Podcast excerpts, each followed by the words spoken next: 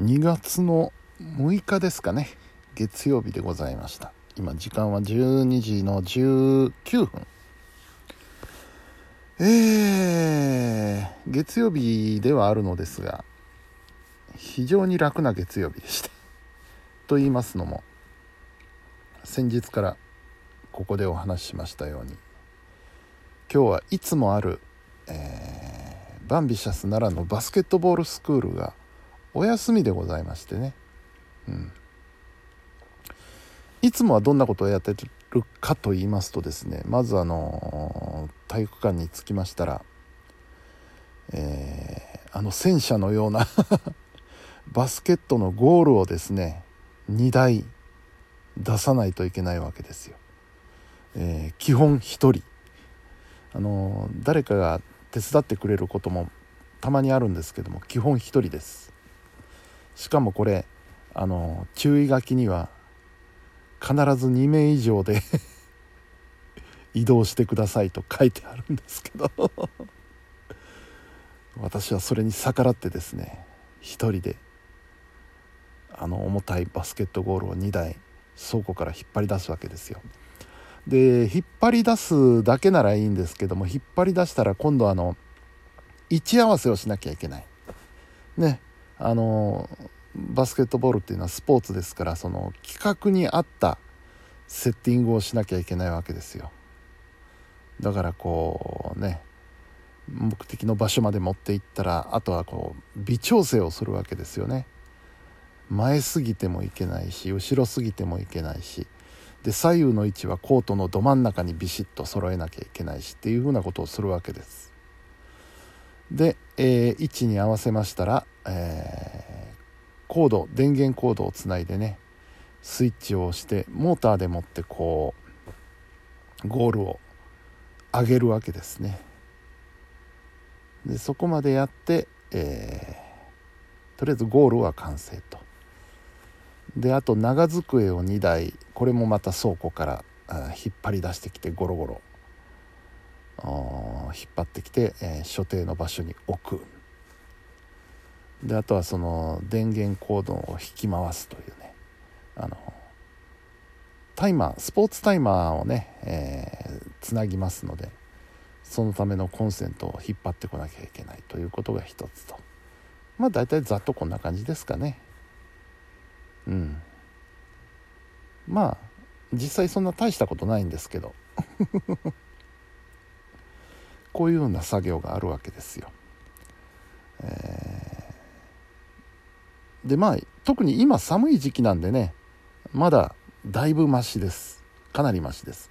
これがですね夏場7月8月9月にこれを1回やるとですねもう汗だくなんですよ。ひどい時はそのシャツのみならずパンツまで汗でびっしょりになるのでもう夏場は月曜日になったらその替えのシャツとパンツは必須ですね。もう家から持ってきといてで準備をガーッとやる。で「あ終わった。汗だくだ」って言って、えー、着替えるわけですね、まあ、着替えるとすっきりして気分が良くてこれはこれでいいんですけどちょっと軽いスポーツをしたような感覚になってねいい汗かいたぜってなもんですわ。うん、それはそれで悪くはないんですけどやっぱしんどいのはしんどいですよね。で終わったらどうするかっ終わったらですねこれあの本来は片付けなきゃいけないんですよ。同じようなことをしてね、えー、バスケットゴール2台を倉庫にしまわなきゃいけない。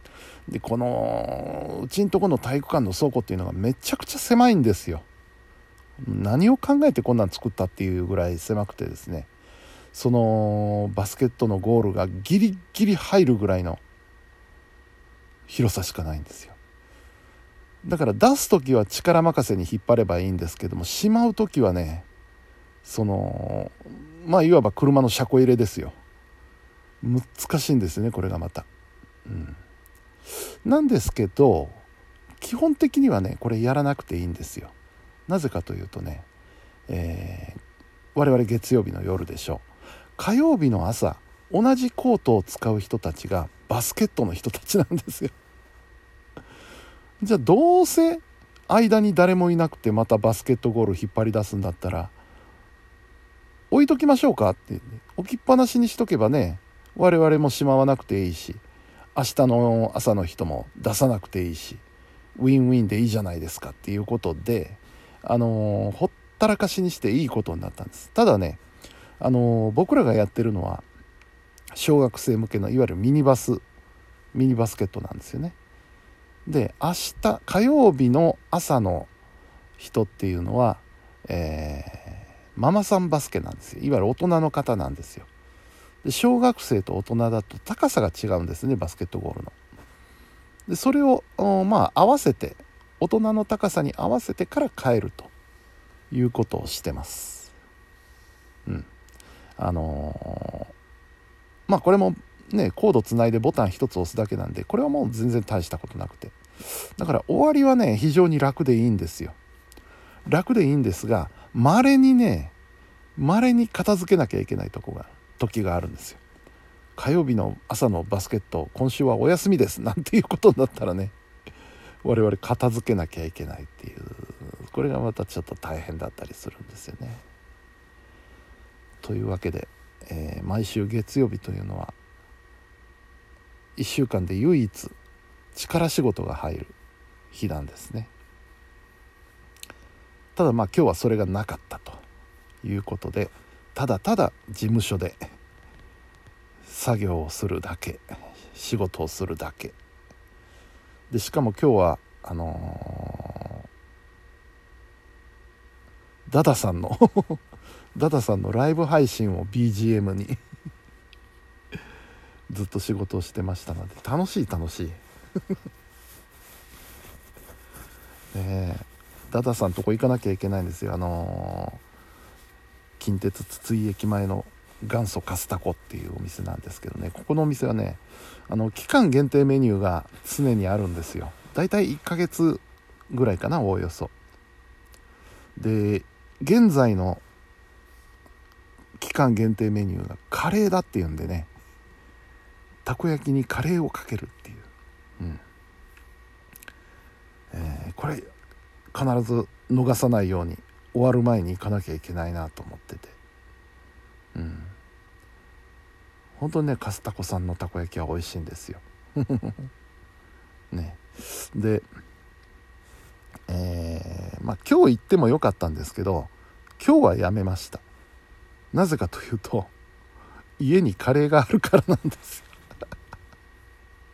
まだこの間のカレーが残っててねあの冷凍庫に入れてあったんですよ。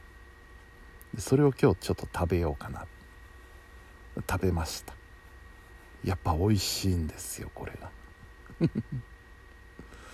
やっぱ今回のカレー大当たりだなと思って。うん。なかなか我ながらやりました。やりました。えー、残ってる分の半分ぐらい今日食べたんで、まあ、あと半分あるんですよね。ただまあ凍らしてるから1週間ぐらい大丈夫かなと思ったりするんですけど、うん、なので、えー、いつ行こうかなカスタコさん。チャンスがあるとすれば木曜日なんですよね。今度の木曜日は、えー、奈良南 TV が夜にあってえー、奈良南 TV が7時から8時まで。そしておそらくその8時から引き続き、えー、ラジオ岸和田の収録をやると思うんですよね。でそうこうしてると多分終わるのが9時ぐらい。でカスタコさんの閉店が10時。間に合う。間に合う。これはいけるんじゃないか。狙い目があるとすれば木曜日ですね。うん。